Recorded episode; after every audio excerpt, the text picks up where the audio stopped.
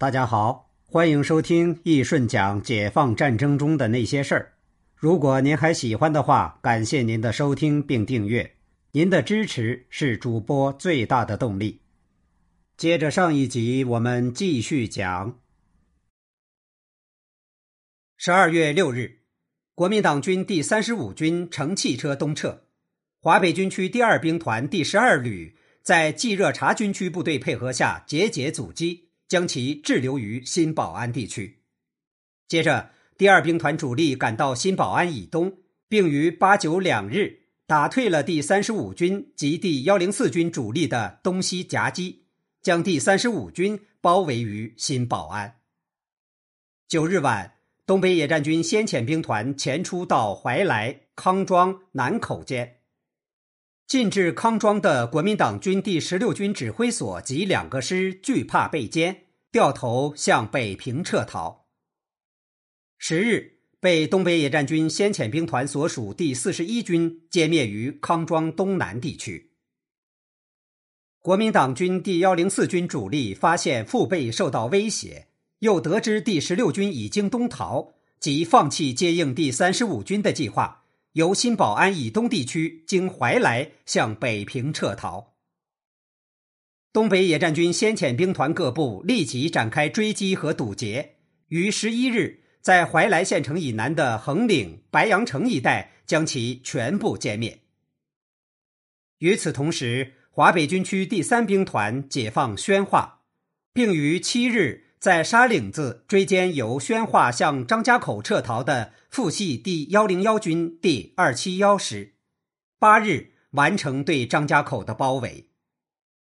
随后，由华北军区第三兵团指挥的北越军区部队、西北野战军第八纵队骑兵旅和内蒙古军区骑兵第十一师等部攻克张北，歼灭守军一部，孤立了张家口。在此期间。东北野战军主力第一梯队六个军由喜峰口、冷口越过长城，到达河北省蓟县、玉田、丰润地区。此时，人民解放军虽已切断傅作义集团西逃的道路，但尚未切断其南逃的道路。同时，在淮海战场，人民解放军继歼灭黄百韬兵团之后，正在围歼黄维兵团，又在徐州西南包围了杜聿明率领的三个兵团。并歼灭了企图突围逃跑的孙元良兵团，胜利已成定局。毛泽东在十二月十一日电示平津前线领导人，主要的是怕傅作义率部从海上逃跑，为了不使蒋介石、傅作义放弃平津向南逃跑，在两星期内的基本原则是围而不打，如对新保安、张家口；有些则是隔而不围。即只做战略包围，不做战役包围，如对北平、天津等地，以待整个部署完成后，按照先打两头，后取中间的次序，从容歼灭各点之敌。毛泽东还指示，尤其不可将南口以西诸点都打掉，以免南口以东诸点之敌狂逃。同时，毛泽东又命令淮海前线人民解放军在歼灭黄维兵团后。留下杜聿明集团在两星期内不做最后歼灭的部署，命令山东军区集中若干兵力控制济南附近一段黄河，并在交际铁路线上预做准备，防止傅作义集团沿津浦铁路经济南向青岛逃跑。随后又指示华北军区抽调部队控制保定、石家庄、沧州一线，准备搜捕由平津溃散南逃之敌。根据上述指示，华北军区第二、第三兵团以防止新保安、张家口之敌向东、向西突围为重点，构筑多道阻击阵地，待命攻击。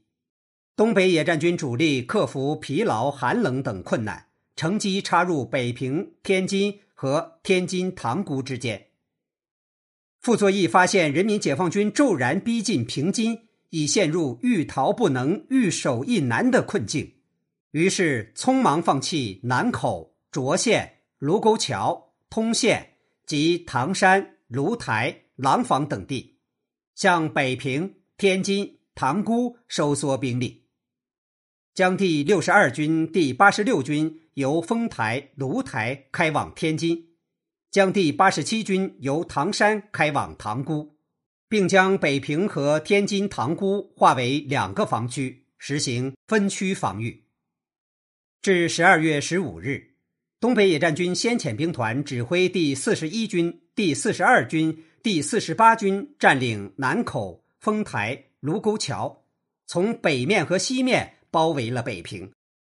东北野战军第一兵团司令员肖劲光、政治委员肖华指挥第四十军、第四十三军、第四十七军及华北军区第七纵队占领通县、彩玉镇、廊坊及黄村。也就是今天的大兴，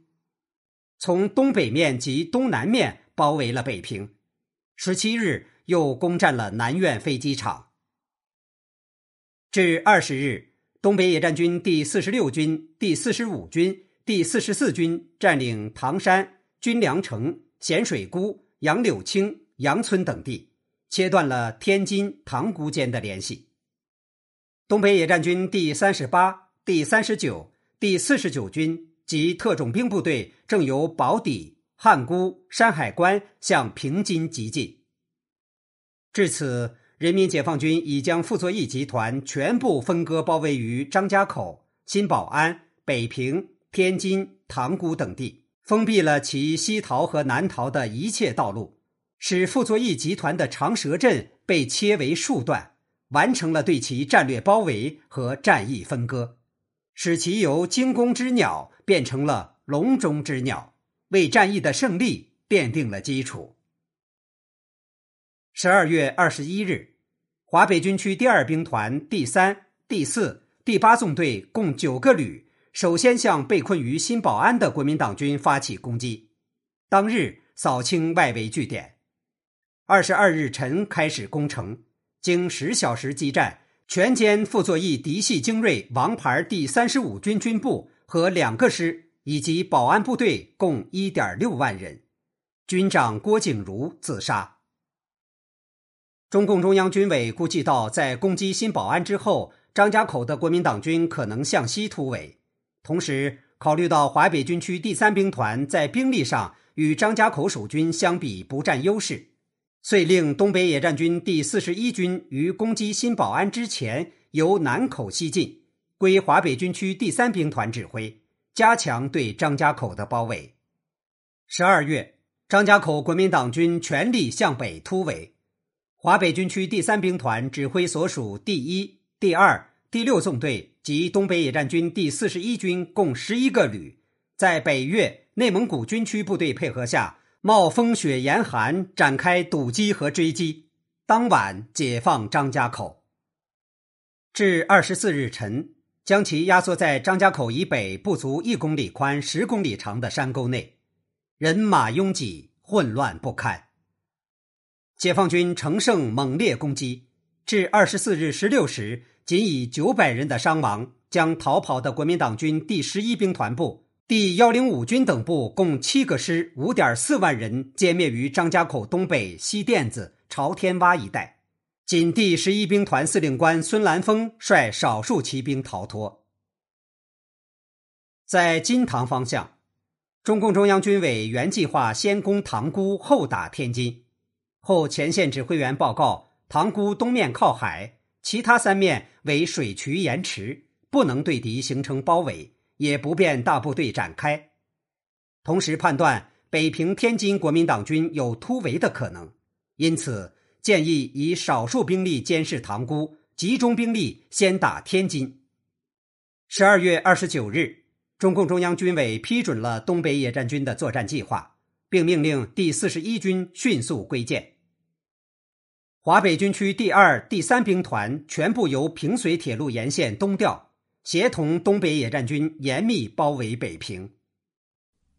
好，这一集我们就先讲到这里。主播的抗日战争中的那些事儿已经上线了，您可以到主播的主界面找到这张专辑，订阅并分享。感谢您的支持，我们下集见。